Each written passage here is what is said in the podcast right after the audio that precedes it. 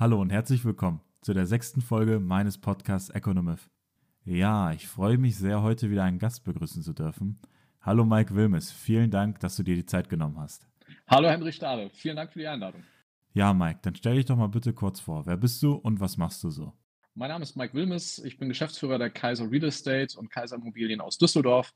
Unser Fokus ist der Verkauf von Anlageimmobilien und Projektimmobilien und ähm, ich bin Papa von drei Mädels, lebe in Düsseldorf, sehr glücklich, liebe die Stadt und liebe das Leben in Düsseldorf. Auch Fortuna-Fan? Fußballfan? Natürlich, sogar leidenschaftlicher Fan. Super. Ja, jetzt noch zur Auflösung von der letzten Folge. Die richtige Geschichte war das letzte Wort mit dem Gouverneur, der die Gesetzestexte bearbeitet hat und so das Budget für 400 Jahre äh, erhöht hat. Hätten Sie das gewusst, Mike? Auf gar keinen Fall. Auf gar keinen Fall.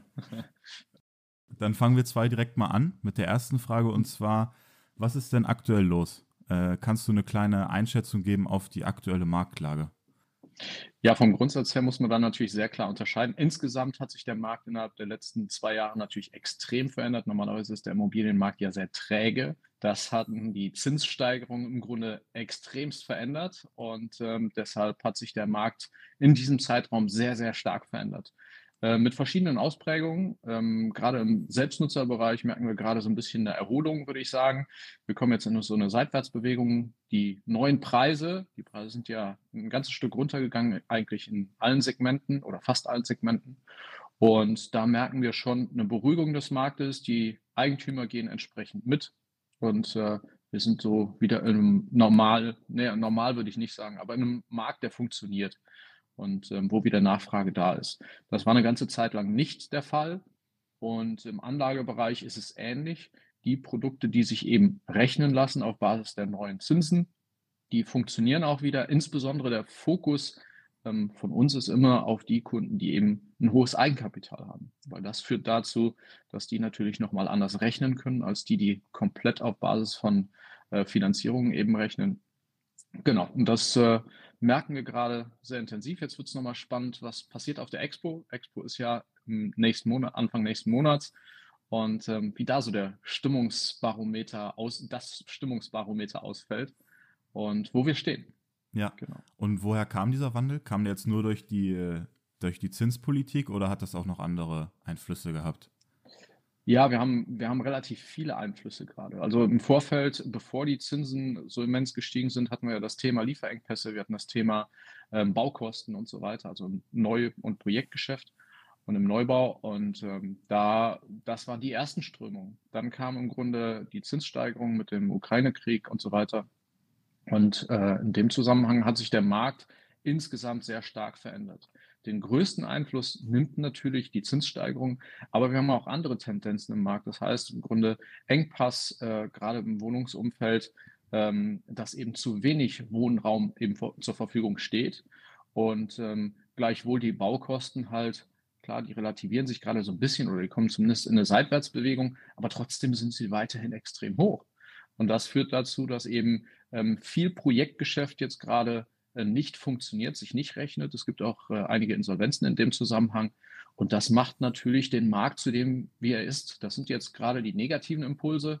Als Eigentümer gibt es natürlich auch äh, viele positive Impulse. Und dazu gehört eben ähm, gerade die Mieten, die extrem steigen innerhalb der letzten ähm, ja, 12, 18 Monate. Und das wird auch so weitergehen, gerade in den Metropolen. Jetzt muss man natürlich immer unterscheiden, wo liegt die Immobilie? Auf dem Land wird das natürlich eine ganz andere Situation sein, wenn sich die Mieten eben nicht äh, steigern lassen.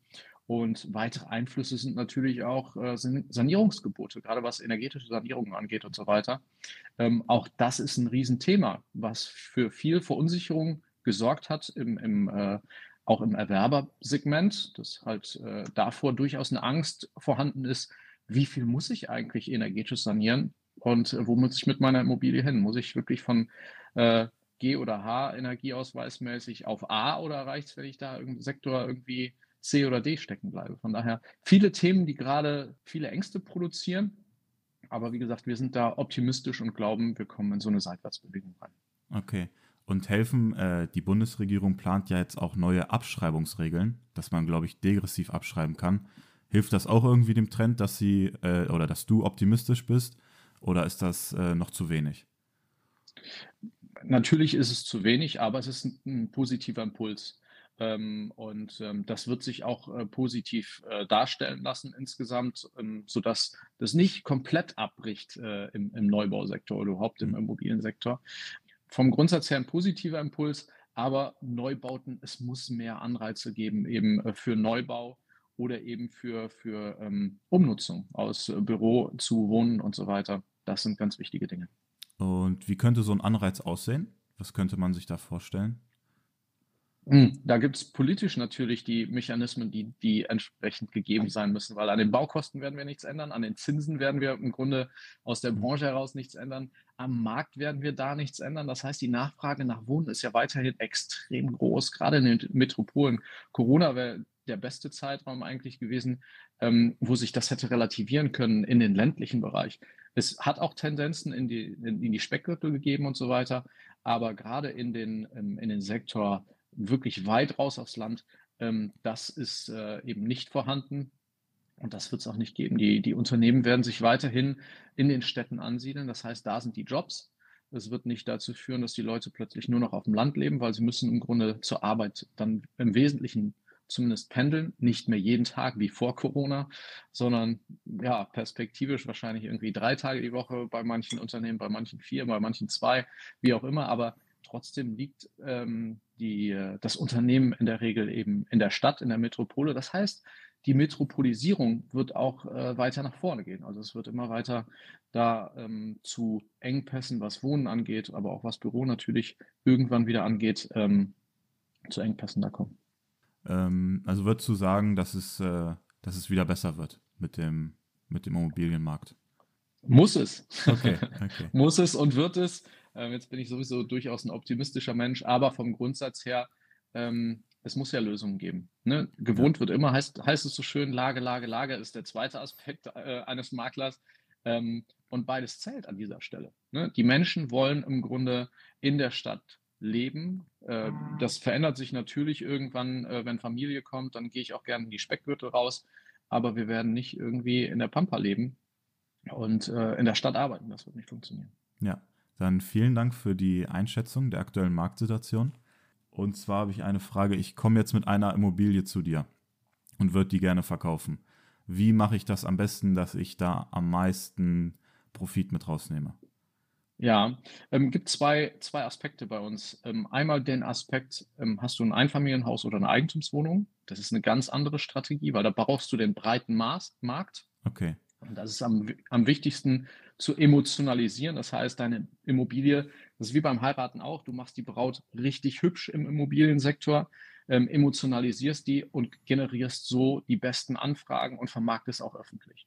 Unser Schwerpunkt liegt im Anlagebereich und im Projektentwicklungsbereich, das heißt Grundstücke, Mehrfamilienhäuser, Wohnanlagen und so weiter und so fort, die wir vermarkten und das machen wir lautlos. Das heißt, kein Scout oder sonstige öffentliche Plattform, sondern nur direkt. Das heißt, wenn du jetzt dein Mehrfamilienhäuschen zum Beispiel verkaufen willst, Henry, ja. und du kommst zu uns, ähm, dann machen wir in erster Linie natürlich eine Einwertung, um zu gucken, wo stecken die Potenziale deiner Immobilie, um die halt herauszustellen. Und ähm, gleichzeitig schauen wir natürlich auch auf die Herausforderungen. Dafür versuchen wir eben Alternativen aufzuerlegen. Das heißt, was weiß ich, das Dachgeschoss ist nicht genehmigt. Hier, pass auf, das kostet dich das und das. Mach das im Vorfeld. Es gibt auch Situationen, wo wir dir davon abraten, zu verkaufen und erstmal ähm, Maßnahmen zu ergreifen. Das heißt, im Grunde erstmal die Vermietung voranzubringen. Darüber hinaus eben die ähm, juristische Situation, was Genehmigungen angeht und so weiter, ah. ähm, voranzubringen. Was sind die wichtigsten Themen im Vorfeld, um das maximale Potenzial deiner Immobilie rauszuholen. Der zweite Schritt ist dann, dass wir dir Kunden vorschlagen, die bestmöglich zu deiner Immobilie passen. Wir arbeiten so wie Parship oder Tinder oder ähnliche Plattformen. Das heißt, wir matchen Käufer mit Immobilie. Ähm, wir haben eine sehr, sehr breite Datenbank. Ähm, wir haben zwei Mitarbeiter, die nichts anderes machen, als Suchprofile zu aktualisieren, sodass wir im Grunde, wenn wir dann wirklich rausgehen, dir Käufer vorschlagen, die perfekt auf deine Immobilie passen.